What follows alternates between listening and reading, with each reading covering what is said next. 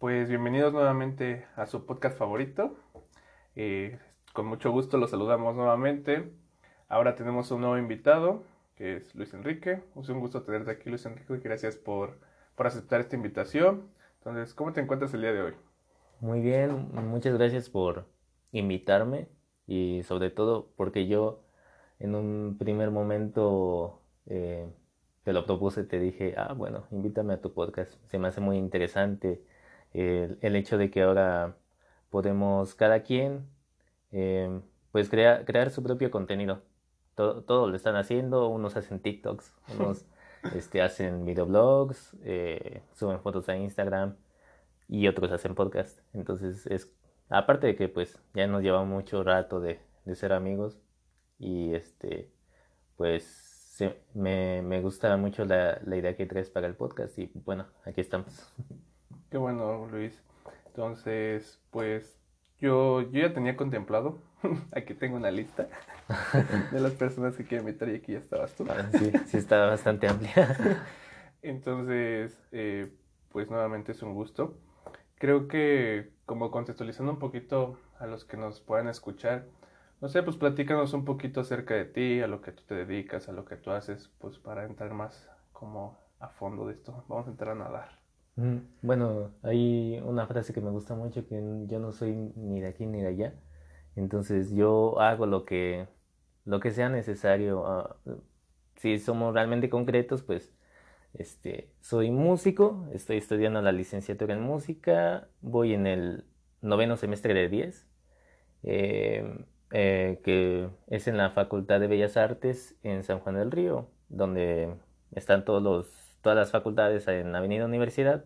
Nosotros estamos ahí hasta el fondo, este, pero, pero ahí estamos, eh, pues, pero, pero también me gustan muchas otras cosas, este, que aunque yo creo que realmente no soy bueno, como Paco de Lucía dijo en alguna entrevista, pues es que si a mí me quitas la guitarra, yo soy un inútil. yo no sé hacer nada. Y bueno, yo no soy, yo no soy, ni le llego a los talones de Paco de Lucía, pero pues sí, es en lo que estoy especializado y creo que lo desempeño de una manera eficiente, em, aunque siempre con la intención de ir mejorando.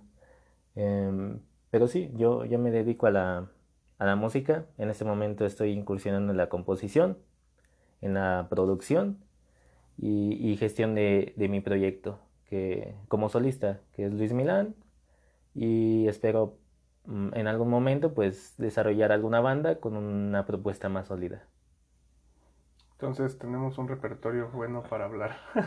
sí, sí, porque me, aparte de que eh, pues me dedico a esto, pero soy muy curioso de muchas cosas. A mí me gusta aprender mucho de bastantes cosas tener como siempre esas curiosidades, porque siempre es necesario saber un poquito de todo, convertirte en alguien funcional que, que sepa, no sé, eh, eh, cocinar, limpiar, este, tareas que parecen muy simples, pero para ello hay que tener un poco de dominio, este, y entre otras cosas.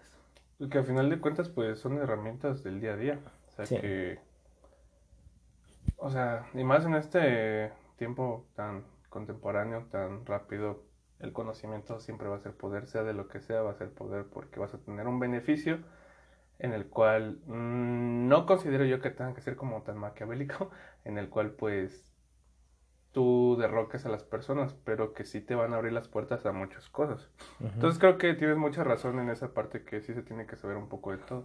En este caso, tú que estás estudiando música, no te enfrascas a lo mejor nada más en estar estudiando música, o sea. Sí, exactamente. Porque a lo mejor tú ya estás hablando de esta parte de la edición, de que quieres hacer como tu propia autonomía también, eh, y está muy bien. Y a lo mejor son cosas que a lo mejor la universidad o lo que estás estudiando no te lo enseña tal cual por el área donde estás. Exacto. Entonces es como decir, ay, pues es que necesito a alguien de sistemas, ¿no? O necesito a alguien de marketing, o necesito, o sea, esas herramientas tú las vas adquiriendo. Entonces sí, sí tienes mucha razón, porque yo creo que a veces hay, un, hay una parte que se llama, este, ah, como, eh, no me acuerdo bien cómo se llama este concepto, pero, ah, es el pensamiento mágico. Pensamiento mágico donde crees que las cosas van a llegar porque sí o porque tú nada más lo, porque lo piensas va a pasar. Declararlo, ¿no? o sea, o ya los das por hecho las cosas. Es algo muy fantasioso y ya a todos nos pasa en algún momento o nos sigue pasando. Entonces, eh, esta parte hay que ejecutar las cosas. Y yo, yo veía la otra vez donde tenemos 70 mil pensamientos al día, 70 mil ideas. Y dices, wow, o sea, son buenos. Sí. Y, y, yo a veces he, tratado de analizar esa parte y, y, me quedo pensando que estoy pensando. Y digo, a lo mejor, o sea, son más, posiblemente son más, hasta a lo mejor 70 mil son muy pocas y la mayoría son negativas. Pero había otra frase, no me acuerdo el autor realmente, pero me llamó mucho la atención, donde dice, tienes que hacer algo con las ideas en el momento que están. Ok. Porque se van. Sí. Ah, sí. Entonces es como de, es un ejemplo, ¿no? Es que yo, tú quieres hacer una nueva canción y nada más quieres, quieres y la piensas y tienes ese pensamiento mágico de, es que estaría muy genial, pero ¿en qué momento estás agarrando la idea y la ejecutas? ¿En qué momento ya la estás haciendo más real para el mundo, más palpable? Sí, este, bueno, de eso que mencionas, eh, hay una frase o algo que dijo George Harrison de los Beatles, eh, que le aconsejó John Lennon, su compañero Beatle. Eh, le decía precisamente de la composición, si tienes una idea en ese momento, desarrollala y no la sueltes. Si te llega alguna melodía, algo que pueda hacerse en una canción, hazla en ese momento porque justamente para después probablemente ya no te sientas igual. Si en ese momento estás furioso o enamorado o triste, ya a lo mejor en algún momento eh, después cuando quieras desarrollar esa idea, ya no te vas a sentir igual y por ende eh, ya no se va a sentir de manera orgánica y a lo mejor solamente sueltas frases mm, que no tienen mucho que ver con ese sentimiento que tenías en un principio. Y, respecto a, la idea de ser uno mismo muy autónomo, eh, me gusta mucho porque precisamente fue durante el tiempo de la pandemia que yo reevalué mis ideas acerca de lo que es ser un músico, ser una persona. Y, y es que se tiende mucho a que aún todavía, cuando ya debería ser todo lo contrario, de, de que, bueno, yo solamente, yo soy músico, pero solamente soy guitarrista. O yo soy músico, pero solamente soy cantante, solamente soy DJ, o solamente quiero ser maestro, o tocar un cierto género. No me gustan las cumbias, no me gusta el norteño, no me gusta el reggaetón. No me gusta grabarme, yo solamente quiero que me graben a mí. Y es que, eh, siendo realistas, no a todos les puede llegar a gustar la propuesta que tienes por muy artística, por muy desarrollada y muy grandiosa que sea. Y, por ello es muy importante que tú seas eh, aquel que lleve a cabo ese proyecto. Porque por ejemplo, en mi carrera, pues sí, hay como un poco de todo. Eh, es una terminación en música clásica, todo el repertorio que yo estudio en mi instrumento es precisamente guitarra clásica.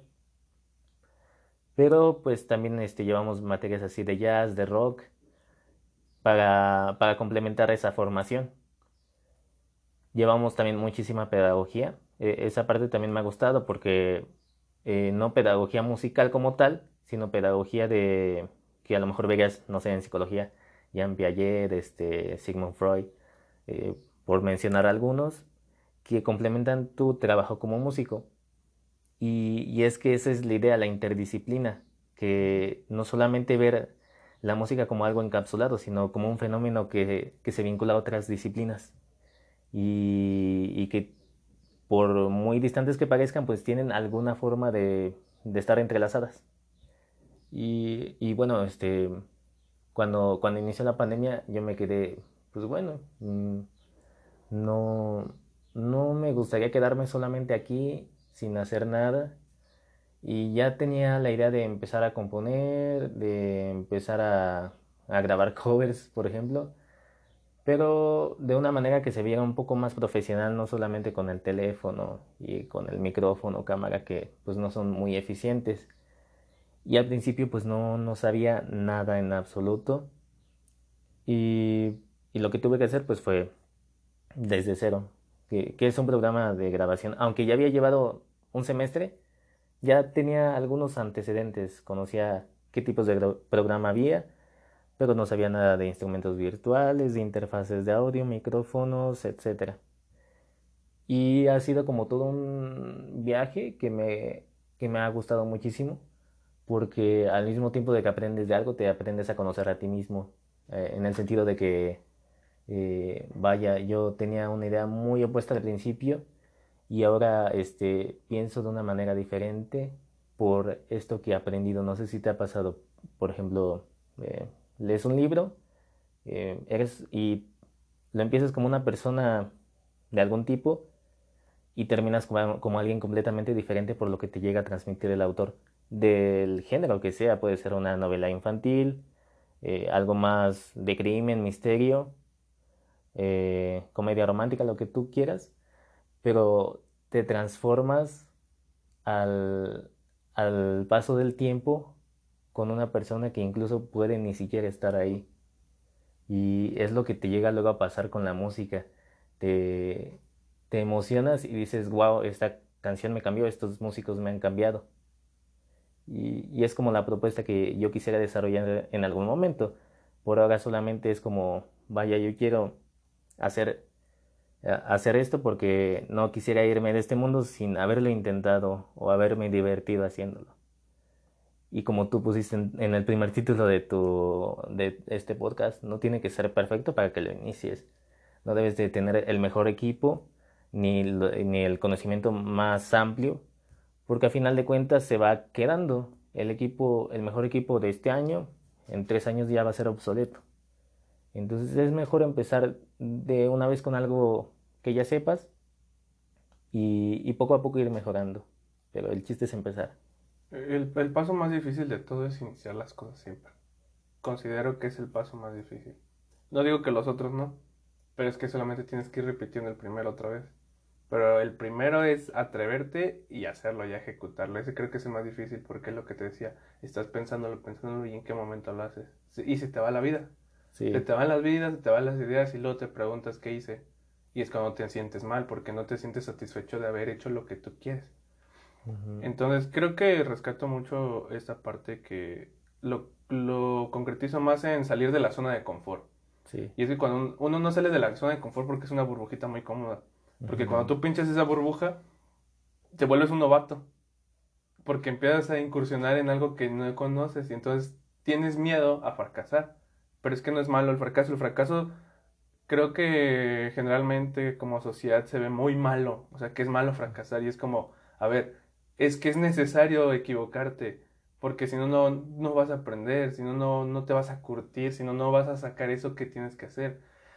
A veces pensamos que esta métrica del éxito que, no sé, el creador de Facebook, de Apple, todas estas marcas millonarias, a veces sí han vivido en contextos beneficiados, pero otros no en los cuales nada más vemos esa, esa, ese éxito.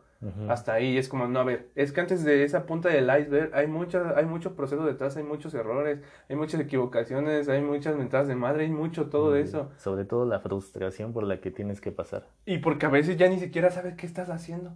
O sea, estás ahí, pero ya ni sabes qué estás haciendo.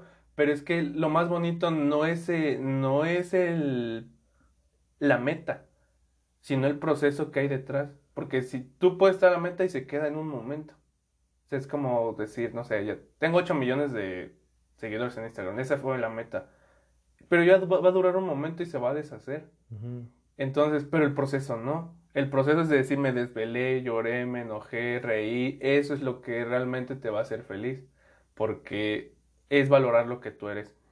Y, y creo que incursionando más en esta parte que tú nos mencionas de esto de las emociones, de esto que te transmite la música, de esta como trascendencia y que no solamente la música porque da referencia también de libros y que puede ser también cualquier cosa.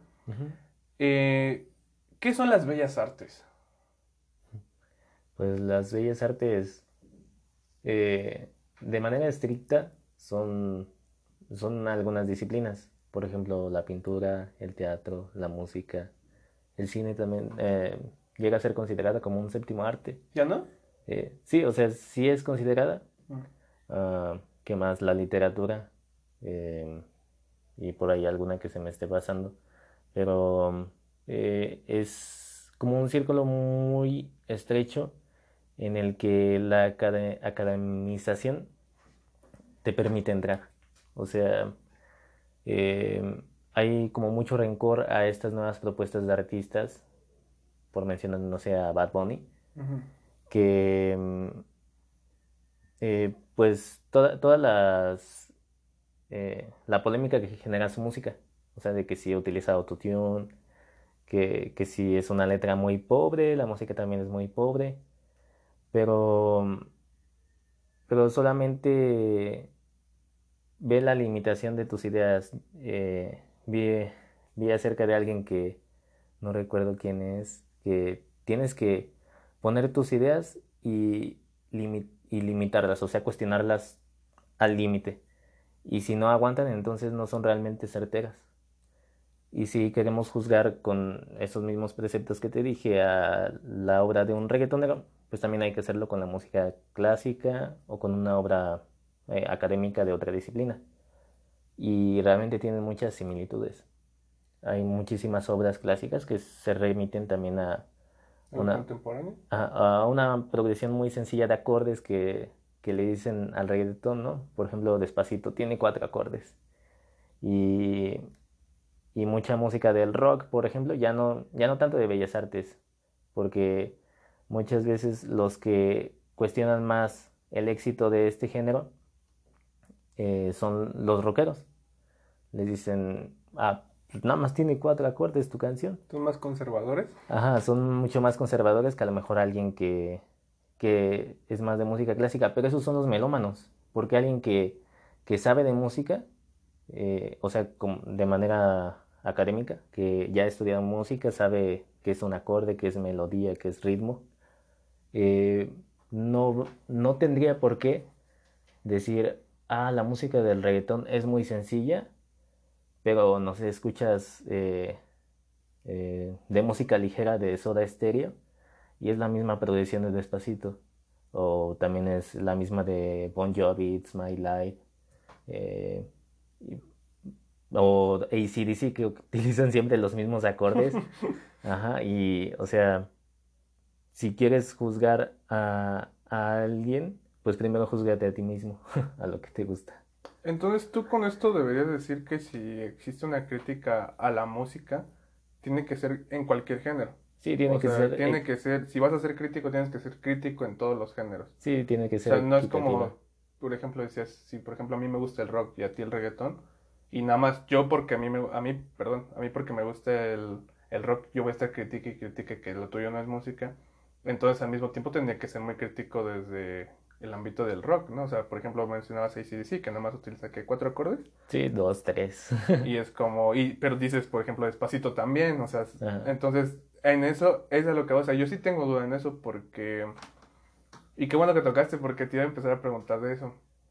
O sea, esta parte, porque existe polémica y a veces dura en esta cuestión de es que esto contemporáneo, esta, el reggaetón y esta transición al trap, y luego otra vez que ya está, está surgiendo, por ejemplo, el trap argentino, que ya es más como resurgir del rap, pero ya con más autotune.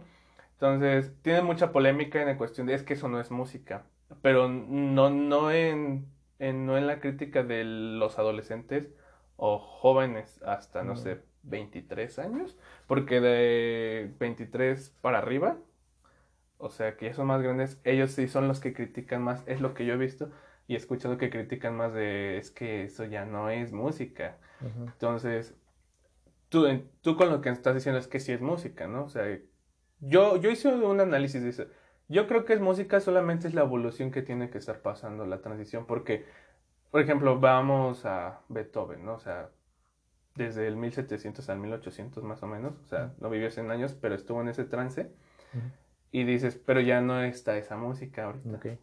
Que, que, se siga repitiendo así, pero no es como que realmente hay alguien que está generando esa música como en ese tiempo. Entonces, ¿qué tuvo la transición? Pues han, han salido más géneros, ¿no? Sabemos más hacia los 80s, 70s el rock. Entonces, ha cambiado. Luego que viene electrónica desde los 90s, luego viene después el reggaetón, eh, y bueno, el rap que sale primero que el reggaetón.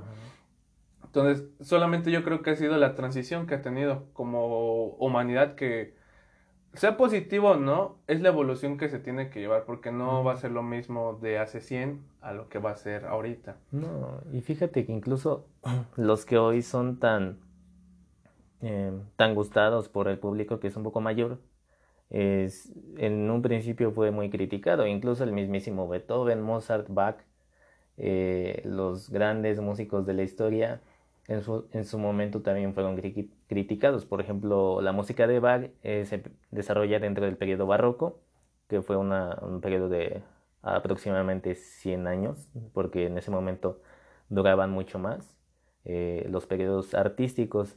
Y lo que tiene el periodo barroco es precisamente esa excesiva eh, ornamentación. Poner muchísimo, si vas a alguna parroquia barroca, hay muchísimas decoraciones por todos lados, adentro y afuera. En la pintura también eh, hay una exageración de, de forma, de, deformidades del cuerpo que no se veía en el Renacimiento. O sea, en el Renacimiento era eh, tratar de retratar de una forma muy bella al cuerpo, eh, a la naturaleza. Y ya a partir del barroco dice, no, yo quiero que tenga un cuello muy alargado, un torso imposible. Hay una obra de una Madonna, me parece, con un niño Jesús, en el que el niño este, precisamente tiene un cuello que no es posible en la anatomía natural. Y a partir de ese momento, este, en, durante ese tiempo fue criticado y precisamente el, el, término barroco es algo así como grotesco o de mal gusto. Esa es como su raíz este, del lenguaje. Y, y precisamente, no sé, el rock eh, en su momento también fue bastante criticado porque no fue iniciado por la raza blanca. Eh, viene de sus antecedentes del, blues, que se desarrolló a partir de finales del siglo XIX, como por 1870, de los esclavos africanos traídos de, eh, bueno, de los esclavos africanos llevados a Estados Unidos a trabajar en los, los campos de algodón. Y entonces ellos cantaban sus cantos tradicionales eh, pero ya con música cristiana, porque los estaban evangelizando al mismo tiempo. Y fue lo que dio lugar a, una nueva, a un nuevo género, algo que nunca se había escuchado, que fue el, blues. Y a partir de entonces se desarrolló y llegaron los 40, 50 y muchos músicos eh, de los que ya tenían algo llamado rhythm and blues que es el antecesor del rock. Y todos ellos eran músicos negros. la gente blanca decía, guacala, ¿qué es eso? O sea, ¿por qué están escuchando y bailando como tontos? Pero poco a poco la gente joven, precisamente la, la gente joven blanca, empezó a ir a estos bares, a estos salones de fiesta de los negros, porque vivían apartados. Había heladerías, este, restaurantes para negros y para blancos estaban este, cada quien por su lado. Pero poco a poco los jóvenes empezaron a quitarse esos preceptos de, pues, ¿por qué no puedo convivir con ellos? Son igual que a mí. El color de piel no tiene nada que ver. Y, y, y empezaron a pasar la voz, no, esta música está bien padre, es muy bailable. Y pues empezaron, este, empezó como esa transición de los jóvenes a, a ir a estos clubes y poco a poco ganó popularidad en la radio, pedían ya temas de rhythm and blues y ya no de música clásica o de la música folclórica americana que era como country o el folk y que era de blancos. Y entonces este la gente de 1950 te decía los adultos te decían este pues por qué estás escuchando esa cochinada este de negros tiene mucha similitud con lo que pasa. Y, y fíjate, porque después llega, llegó Elvis Presley y es un músico muy bueno, realmente sí hizo muchísimo por el género y se le apoda el rey del rock, pero hay muchísima controversia porque dicen, no, Elvis no es el rey. El rey pudo haber sido Chuck Berry, por ejemplo, o otros músicos negros, pero que no se toman en cuenta porque precisamente por eso, por ser negros, por la discriminación. Y bueno, ya regresando como un poco más a, a la época actual o trasladando esa misma idea, Eh, ahorita Bad Bunny es como el rey de la música porque es el más comercial y todo. Pero ¿por qué sufre esa discriminación? Pues puede ser precisamente por ser latino. Tiene mucho sentido eso. Fíjate que, bueno, es que hablar de, de lo que a las personas les gusta es una cosa, pero hablar lo que es que les gusta a las personas es otra cosa. O sea, yo creo que es muy polémico y muy controversial esto, no tanto por cómo se escuche, sino lo que dicen las letras. Pero, o sea, no es alejado lo que pasó del rock, ha sido también muy así. Sí, por ejemplo, incluso el término rock and roll en inglés lleva una connotación sexual. No lo sabía. Y es, o sea, yo tampoco lo sabía hace un tiempo. Yo, yo sabía que, o sea, el rock también, las letras del rock también son muy sexuales y muy a veces misóginas también. Pero hay, es esa parte, o sea, hablando como México, pues no, no es como que la población realmente sepamos inglés. Entonces es por eso lo desconocido, pues eres un ignorante. Entonces, pues no te causa algún problema porque no sabes qué dice. No pero al, al ver algo que es latino, es español, lo entiendes. Entonces, esto esta es una buena polémica, pero creo que buena tu cronología que hiciste, sí, muy concreta, que nos pusiste un poquito en contexto porque también es lo que yo tenía. Entonces, decimos que lo contemporáneo, el rap, el trap, el reggaetón, lo que es más ahorita más popular, este, entonces sí se considera música.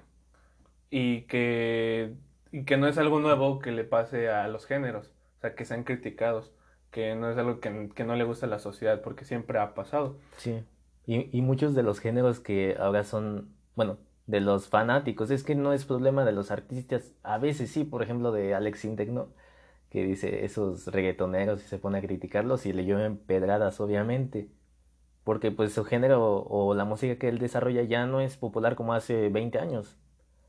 Y...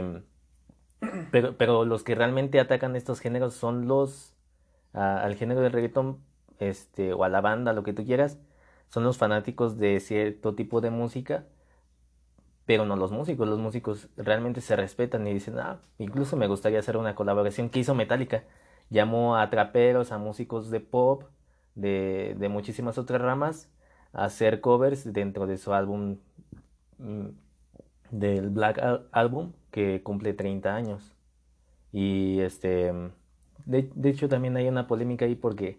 Los conservadores. Este, sí, o sea, porque los metaleros de, que escucharon cuando salió el álbum o crecieron escuchándolo, dicen, no, Metallica ya se vendió y no sé qué, pero Metallica siempre se ha vendido. Por, el problema es que la música de metal ya no es comercial. Es comercial en, cier en el aspecto de que, pues, vende el álbum, al menos este no, este es para beneficencia pero vende álbums, eh, vende conciertos, es comercial, no lo hacen por amor al arte tampoco. O sea, a lo mejor sí debe haber ese de por medio, pero al final de cuentas hay un fin económico. De todos de eso viven también. Sí, o sea, entonces no, no puedes decir que no hay un interés. Sí, o sea, Estarías en un error muy feo porque es como decirnos, o sea, supongamos que tú sigues creciendo en esto de la música, sigues en tu canal, sigues en Spotify y empiezas a tener después el, el primer punto ya se va a quedar en, a lo mejor en segundo. O sea, que era que nada más era amor al arte, pero es que esto ya me trae un beneficio y es algo que a mí me gusta, pero ya tengo un interés de por medio que es, a lo mejor ya es mayor que eso. Cada quien depende. Pero si tienes mucha razón, dices que se ha vendido, pues es que sí es cierto, siempre se ha vendido. Desde que vas a un concierto ya te estás vendiendo, estás vendiendo tu arte, estás vendiendo lo que a ti te gusta. Entonces, eh, eh, en esta parte conservadora de, de las personas, yo no sé, o sea, no me gusta la radicalización de las cosas. No, irse a los extremos no. Porque te vuelve, ya te vuelve una persona, o sea, ya eres muy irracional, ya eres muy basada en los impulsos, o sea, ya no razonas, y esto se ve en muchos, desde los deportes, la música, en todos lados se ve esa radicalización de las cosas. Pero es necesario que las cosas tengan un cambio. O sea, siempre hacer un intento de algo nuevo va a ser un acto de revolución. Yo considero muy bueno que sea el género que sea, que tengan conexión y hagan una nueva canción. O sea, que si es banda, que lo haga con uno de, de, rap como GRMX, Cristian Nodal, que bueno, que es más como norteño, ¿no? Sí, más norteño, mariachi, por ahí. Entonces, esas a mí me gustan. O sea, Bad Bunny tiene una canción con Nathanael Cannon, creo que no es tan conocida, pero tiene una con él. Y, o sea, yo digo, o sea, independientemente si a mí me gusta o no, digo, está bien. Digo, porque vences una barrera que la sociedad pone. O sea, la sociedad se cuarta sola, o sea, la sociedad choca y se dice, yo aquí, yo acá. Y es como, o sea, es que si a ti te gusta o no te gusta, está bien, pero no tienes que estar dándole los polos opuestos siempre. O sea, es como decir, es que, no sé, ¿cuál es tu género favorito? Em, el rock, la balada. Bueno, y, a lo mejor yo no tengo como un género favorito, pero escucho más rap, reggaetón y trap. Y entonces es como, ay, no, güey, nosotros no podemos hablar porque no compartimos lo mismo. Y es como, güey, no, o sea, en cambio, te puedes nutrir de más porque a lo mejor tú vas a ver un poquito más de historia.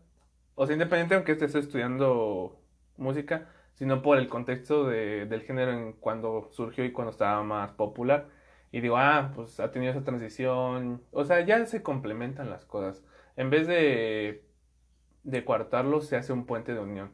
Y te, y te nutres más. Entonces, es, es, muy bello eso. Yo creo que es muy bello. O sea, en, el ámbito de la música y en cualquiera que se atrevan a hacer algo hasta que es raro. Pues sí, ¿por qué, es raro? Porque no es algo normal. Y está bien está bien porque así es como, como evolucionan las cosas. Tras un error, tras intentarlo y a veces está sorprendente que ni siquiera lo pensabas y salen las cosas. Y qué bueno porque yo también ya yo tenía esas dudas. Pero una vez escuchaba un vato donde decía que en el momento que se le quita el instrumento al ser humano, se deshumaniza la música. Mm, sí, no porque ya hay muchísima, muchísima música que se produce de manera digital, solamente sampleando, que el sampling es este pues grabar este eh, la guitarra, tocas este una cuerda tan y, y eso lo grabas y ya después en la computadora tú puedes hacer que suene esa nota sin siquiera este pues sin siquiera tener que grabarla naturalmente. Y es lo que yo incluso hice para una canción en el, en el que ocupaba la batería y el bajo. Mm. Los, los dos son instrumentos virtuales porque yo no tengo una batería y tampoco tengo para pagarle a un baterista. Y naturalmente tampoco tengo un bajo ni cómo pagarle a uno. Entonces, este, realmente te, da muchísimas ventajas y es que es otra, otra parte también dentro de la evolución de la, de la música que es su producción, la forma en que la generas y también la forma en que se consume. Y es que ya no, ya no se venden discos, sí, obviamente, pero ya muy poco, ya no es como en los noventas que había esos Dixman. E incluso desde que alguien descubrió la forma de piratearlo, pues ya, ya no era la misma forma de consumir la música. Y después llegó alguien a hacer su portal en internet, eh, no recuerdo el nombre, Nap Napster, que ahora es como un sitio de paga, pero antes ahí alguien subía la música de manera gratuita y la descargabas. Entonces, este, muchos músicos saltaron y dijeron, oye, pero pues todo mi trabajo, el del productor, el del compositor, arreglista, letrista, se va al caño porque ya no me están pagando regalías. Y no recuerdo quién fue, creo que fue Liam Gallagher de Oasis. Dijo, pues no deberían quejarse, o sea, a final de cuentas te están escuchando deberías este, sentirte bien por eso, alegrar. Y es más fácil la distribución. Sí, y bueno, ahora ya hay una forma muchísimo más legal que es Spotify o Apple. Deezer. Deezer, todas esas plataformas. YouTube. YouTube Music. Ajá, que este, ya, ya sin culpa puedes escuchar, la, sí, ya sin culpa puedes llegar a escuchar la música de una manera mucho más económica. Yo vi el video de un divulgador musical que se llama Adam Nelly, eh, su canal es en inglés, y decía, eh, ¿cuánto vale la música realmente? O sea, como tal, al momento de que tú, tú, reproduces en tu computadora, en tu celular, ¿cuál es el precio neto de, de ese audio? Y era un 0.003 o algo así. Realmente ya... Por reproducción. Ajá, realmente ya no vale nada. ya no vale la, nada como de manera física. antes sí, ¿no? Pues si comprabas un disco que te costaba 150 y traía 10 canciones, que son 15 pesos, ¿no? Ya cada canción realmente te costaba 15 pesos. El pirateado. Ajá. No, o sea, te digo 150 pesos, ah, eh, este, uno original. Ah, eso ya entendí tu división. Ajá. Ah, sí, y serían 10, ¿no? Serían 10 pesos cada canción. Este, y ahí ya era como un precio por cada canción porque ya era un producto físico y ahora que es totalmente digital y el precio realmente es nada. Pero es mucho más fácil que te escuchen.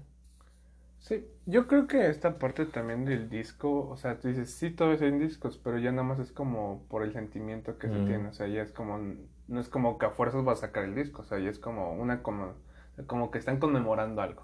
Sí, el vinil también, o sea, ya es como por, por ser hipster y querer escucharlo a la antigua, los cassettes ni se diga, ya casi no hay reproductores.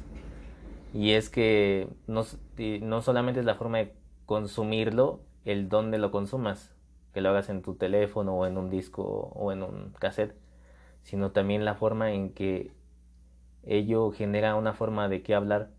Estaba viendo, escuchando un podcast de un chico que se llama César Hernández, me parece, eh, o lo conocen como esquizofrenia. esquizofrenia natural. Tiene un canal muy bueno, tiene dos. Y este hablaba del cine, pero precisamente decía esto, o sea, ahora el cine ya no es de ir a ver una película por la emoción de ir a verla, sino para después hablar, presumir que yo lo hice primero. Por eso las premier que se llenan y se agotan videos. Y, y las discusiones en Facebook, por ejemplo, ya no, ya no se trata. Ajá, o ahorita todas las, este, las teorías que están generando acerca del Spider-Verse.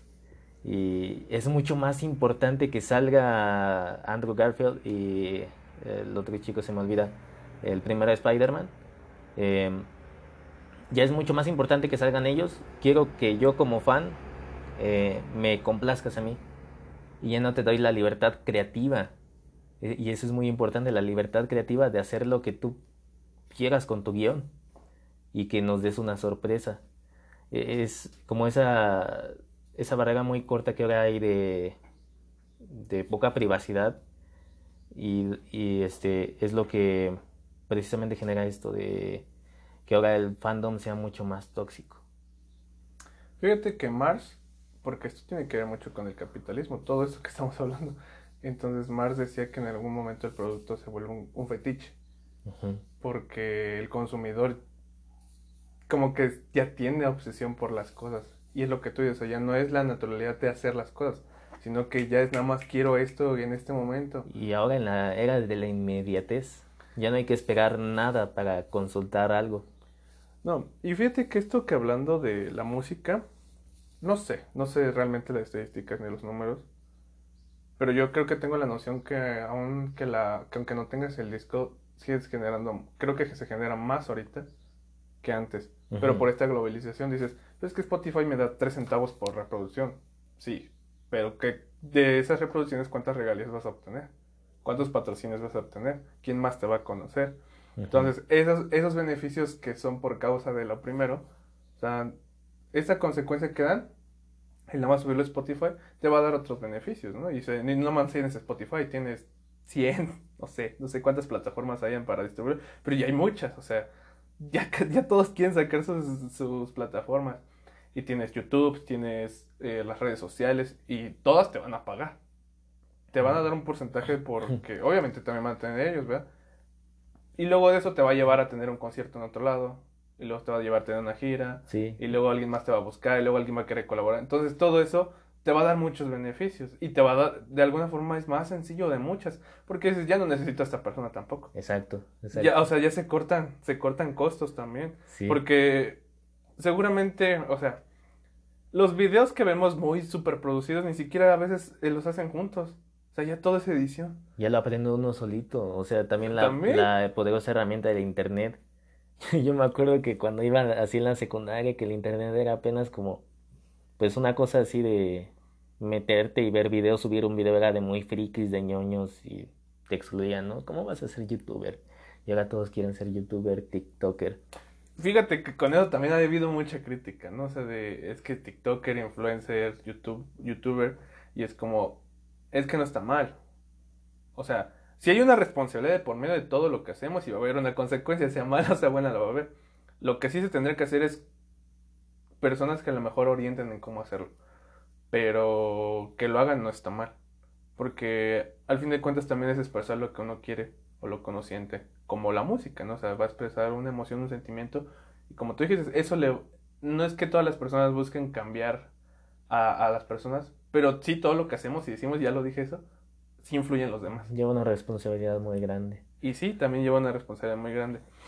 Entonces, con todo esto que, que hemos hablado, te hablaba de la parte de si se deshumaniza el ya no tener este instrumentos y es que sí y no creo que es por lo mismo de la evolución de las cosas sí y escuchaba también una crítica donde uno de banda decía pues que yo tengo que llevar 15 vatos y otros aparte del camión y tengo que poner todo mi cableado y mis bocinas y todo el autobús lleno y todo o sea todo una complejidad para poner un concierto una música una canción y este y alguien que canta rap conecta su memoria y empieza. Sí, sí, o, un DJ, por ejemplo. Y, y, o sea, como que decía él, como que de cierta forma sí estaba criticando eso.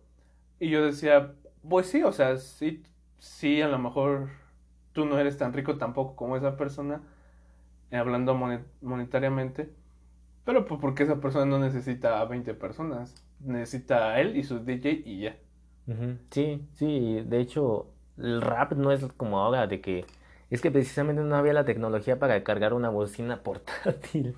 Algo, algo que no necesitara estar conectado a la luz para poder dar un show. Ahora se suben al camión, llevan aquí y me gustan muchos, muchos talentos porque este, depende del tipo de rap que estén haciendo. Está por ejemplo del freestyle, que este, muchos se suben a los camiones y llevan su bocina a una pista y con lo que van viendo te van haciendo una letra, una historia. Entonces se me hace algo muy divertido. Pero el rap en un principio era mucho más orgánico y más de hacerlo de una manera mm, más instrumental.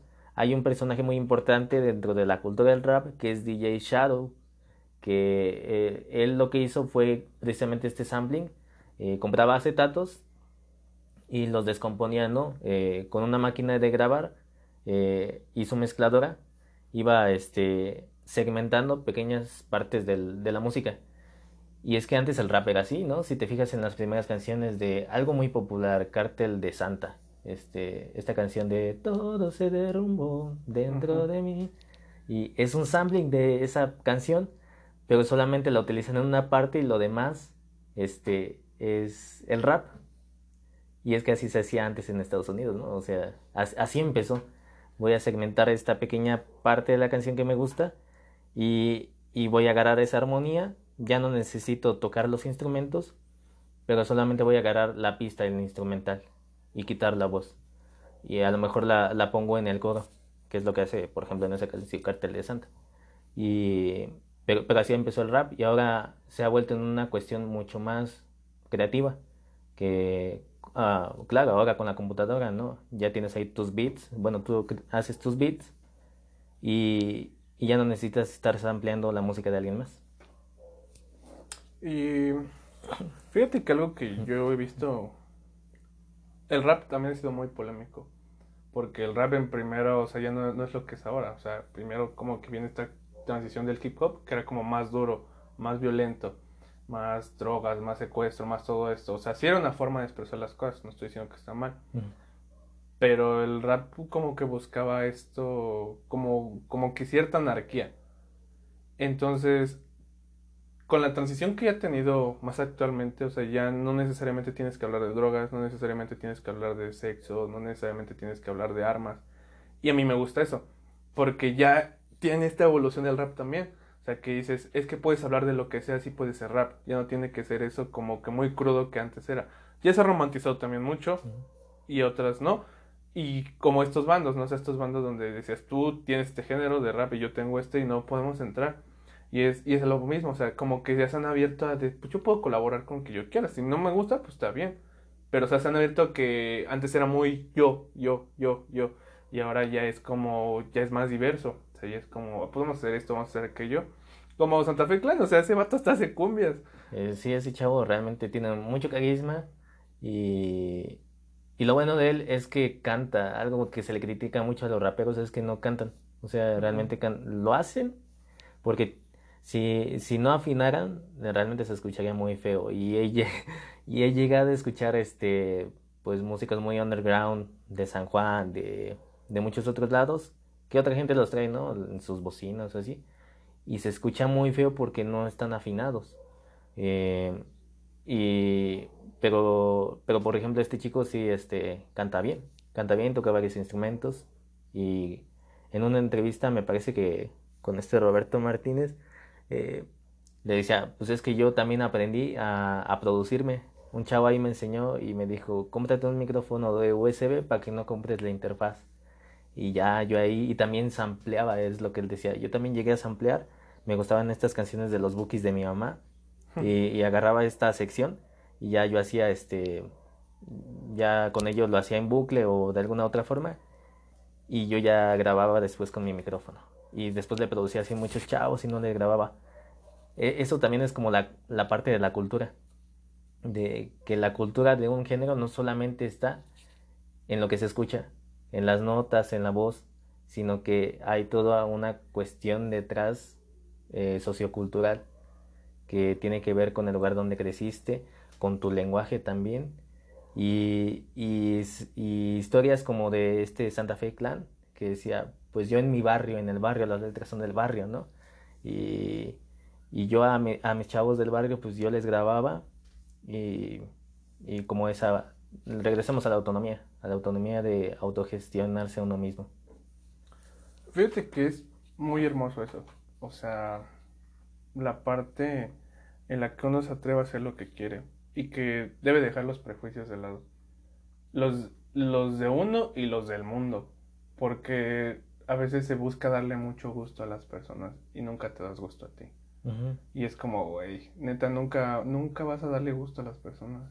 Y si tú haces eso, lo único que vas a hacer es frustrarte porque vas a decir, entonces, ¿qué hago? Pues date gusto a ti, güey. O sea, es esa parte, creo que muy humana y como tú dices, tú lo decías desde la música, pero la música es algo humano, la parte orgánica de las cosas, o sea, la parte natural. Transmite lo que tú quieres, transmite lo que, lo que tú haces, lo que a ti te gusta. Y si a alguien le gusta, está bien. Si no, también, también. O sea, no nos tienen que gustar tampoco, no es a fuerzas.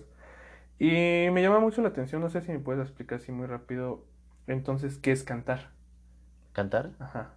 Pues cantar es realmente es que hay dos, dos escuelas muy grandes, que es como el canto, bel canto, que es la ópera, el canto clásico. Y pues hay una, toda una cuestión de técnicas la definición no la conozco como tal, lo que diga el bel canto, pero pues sí es algo más de terminología más clásica, la máscara, este, apoyar la voz, em, proyectar. Y se ve luego, luego desde la interpretación. Un cantante que tiene una enseñanza clásica va a tener pues una potencia bastante buena, un vibrato también marcado eh, a voluntad, va a ser mucho más este, agradable de oír realmente. Pero también hay otra parte que es un poco más actual y tiene que ver precisamente con esta evolución de la música, porque llegaron los bluseros y no sabían cantar, o sea, no sabían eh, sostenerte las voces o este, cantar ópera como Pavarotti, no tenían esa técnica. Entonces nada más cantaban así de una forma muy natural. Eh, pero cantar requiere pues es como un habla muy sostenida, que es lo que dice esta academia que se llama Speech Level Singing, que la fundó Riggs, ya tiene unos 40 años me parece, pero es precisamente un estudio de toda esta música popular. Y, y después, por ejemplo, llegó Bob Dylan, que cantaba con de una forma muy nasal y este, muy hablada. Y ya después todos querían cantar como él. Y entonces poco a poco ya no ha sido tan necesario tener una voz portentosa, un rango muy amplio, sino solamente la transmisión, la transmisión de las emociones. Y poco a poco, como los músicos ya se concentraban no solamente en interpretar, como lo podría hacer un músico de ópera, em, poco a poco ellos se desempeñaban en otras funciones, que era también este, componer, por ejemplo, en un primer momento. Eh, después otros empezaron a, a, ser productores, entonces ya eran productores, eh, compositores y cantantes. Entonces ya pasó como a segundo plano eso de la virtuosidad, que se retomó pues ya después en el, el rock progresivo con Led Zeppelin y estos cantantes que eran grandiosos, eh, Freddie Mercury por ejemplo también, que él también tenía como estas cualidades de ser compositor y de ser cantante, incluso también instrumentista.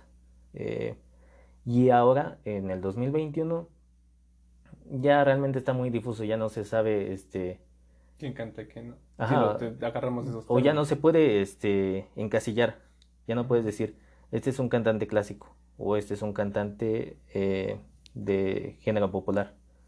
Cantar es realmente, en un término muy estricto, sostener el habla. Eh, no, no hablas, no vas por la vida hablando eh, como lo harías con una canción. no escuches a alguien hablando así, porque incluso también es una progresión de notas y ahí se mete a uno a, a cuestiones de términos de la música de que es armonía, melodía y ritmo. Pero entonces, una, que alguien que se dedica al rap o al reggaetón, entonces sí se considera un cantante por, por lo que dijiste, por la transmisión de emociones. Sí, y mientras este sea, sea afinado, que ahora ya no se ya no se necesita tanto, ya olvidándose del auto. con la edición. Sí, o sea, ya olvidándose del autotune. El autotune fue la primera herramienta que ahora se ocupa otra cosa que se llama Melodyne o sus similares, que lo que hace es que si en alguna grabación eh, diste mala nota, la acomodas de manera visual. Ya dices, ah, pues no era un do, era un re. Y ya nada más deslizas ahí el ratón y la acomodas ahí en, en donde va. Y y eso lo hacen ya todos los músicos, o sea, ya no solamente los raperos, los reggaetoneros. No, sé. Y, es que se escucha muy diferente, o sea, cuando lo pones en Spotify a cuando tú pones el concierto en vivo. Mm, sí, sí, y es que eso precisamente es la crítica a muchos músicos urbanos, ya no solamente el género del reggaeton, sino muchos que el urbano engloba a, a bastantes otros géneros. Y, y cuando se presentan en vivo, pues sí, es como una presentación fatal pero pues no solamente le pasa a ellos, ¿no? Le pasa también a otros artistas, este, como por ejemplo de rock. Hay muchas bandas, incluso en los 60 llegó una que eran solamente, no eran músicos, eh, se llamaban The Monkeys. Y eran como una copia americana de los Beatles. Y es que hay una controversia que se daría para horas, horas, horas. cuando John Lennon dijo, es que somos más grandes que Jesús. Y después en un país cristiano. Pues los atacaron. Ajá, dijeron, no, ya no, van, ya no van a escuchar su música. Incluso los jóvenes también dijeron, no, ya no hay que escuchar a, a los Beatles. Entonces, pues a ver qué más traemos. Ah, pues ahí están los Beach Boys. Ellos eran buenos músicos. Los Monkeys incluso hicieron esos primeros realities como The Big Time, Big Time Rush. Que, este, como esos, primero, esos primeros shows en los que había músicos y desarrollaban alguna historia. Los Monkeys fueron de los primeros, pero solamente había uno o dos músicos. Los demás solamente hacían playback o no sabían lo suficiente para, pues, para tocar en vivo. Entonces, ¿crees que todavía se tengan como que, o sea, regresando a lo que decíamos hace un, rato, o sea, tienes que ser crítico con todos. O sea, no, no puedes ser crítico con un género nada más. O sea, si dices, es que el que canta banda, por ejemplo, o sea, él sí es músico, él sí canta, él sí es músico. Y el que es de rap, no, y dices, no, a ver, tienes que ser crítico con los dos, o sea, porque también, o sea, se nos vende lo ya, lo ya más bonito. Pero cuando te vas a la parte más como principal, pues es cuando tienes que hacer como este discernimiento, ¿no? Pero también, ¿crees que sería muy necesario hacer esa parte? O sea, como ser muy crítico. No, porque ya se pierde la belleza de, del arte, que es disfrutarla. Fíjate que no sé, pero no estoy a favor de, por ejemplo, la misoginia y todo este rollo a veces en estas letras, pero no quiero que se malinterprete. Pero también en un punto en el cual eh, a la música ya no se le permita decir lo que uno quiere, se le va a quitar la libertad de expresión de las cosas. Pues es que es lo que está ocurriendo actualmente con el Internet. Antes YouTube, por ejemplo, era muy libre en cuanto a también subir contenido, ¿no? Las primeras canciones que llegabas a escuchar en YouTube era de alguien que la subía, que había agarrado su disco este, y después agarrado la canción y subía un video. Y pues ahora que los músicos este, ya accedieron como a ese terreno, ya todas esas esos videos de letras con la canción de, han desaparecido y solamente quedan aquellas que están autorizadas por los artistas y sus sellos discográficos. Pero pues sabemos que también no es tan como beneficioso para todos, porque esa conveniencia de un costo monetario, o sea, sí. tú puedes no ser popular y tu letra puede ser buena y aún así te la pueden bajar. Sí, sí, o sea, eh, se exponen a eso de que alguien las baje. Pero es que ya hoy quién está conectado las 24 horas. Eh, realmente es muy difícil que alguien llegue a descargar la música de manera ilegal. Cuando, por ejemplo, si pagas 100 bagos al mes, a mí se me hace mucho más cómodo eh, pagar Spotify que, que andar descargando una a una la canción. Yo creo mi propia playlist y la puedo descargar de manera totalmente legal. Incluso ya te quedas ese, como ese remordimiento y esa fatiga de andar descargando una por una. Nada más le das y ya. sí, haces tu playlist, descargar y ya la tienes. Ok, pues ya casi vamos a ir concluyendo esta parte, pero no sé si tú sepas o algo que, que la música ayude, por ejemplo, en esta parte del cerebro, en la parte del aprendizaje. Sí, muchísimo. Eh, no solamente en la cuestión del aprendizaje, eh, porque también existe la musicoterapia, que ayuda en, sobre todo en la rehabilitación física y, y otras eh, ramas del aprendizaje de la música, como puede ser Dalcross, ayuda a la expresión corporal. Y la expresión corporal al momento de hacerlo en grupo, eh, pues lleva, lleva una mayor inclusión y una mayor relación de un grupo. tiene todo, todo un efecto bastante interesante la música, pero siendo concretos, la música en el aprendizaje pues es realmente un lenguaje matemático y de mucho razonamiento, el leer una partitura. y eso ayuda a que pues también pueda ser bueno en matemáticas.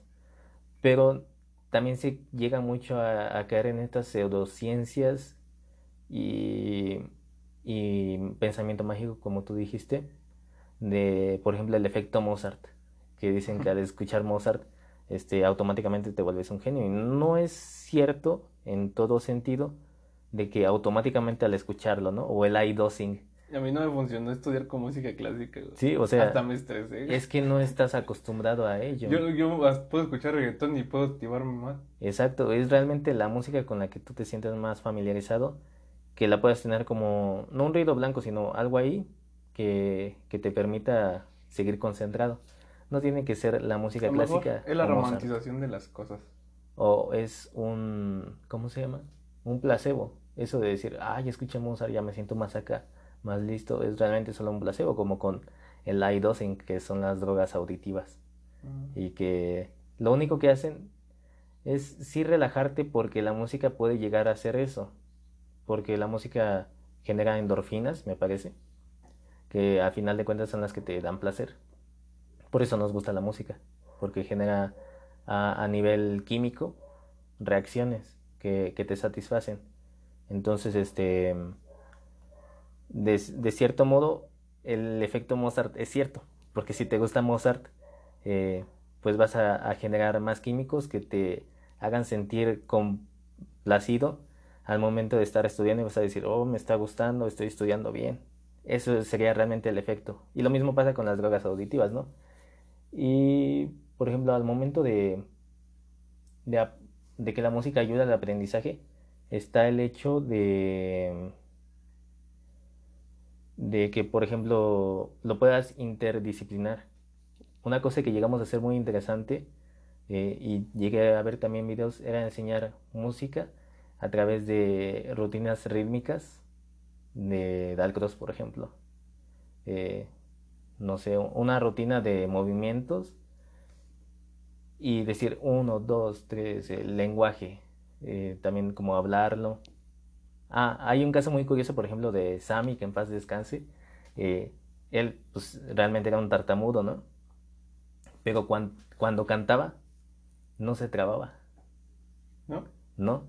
Es que la música, el canto y el habla, ahí es donde hay como un poco de discordia de lo que te dije ahorita. Bueno, entonces, con todo esto que has compartido, Luis, pues muchas gracias por eh, haber aceptado la invitación. Entonces, pues vamos a subir tus redes sociales y aquí nos vemos en otro capítulo.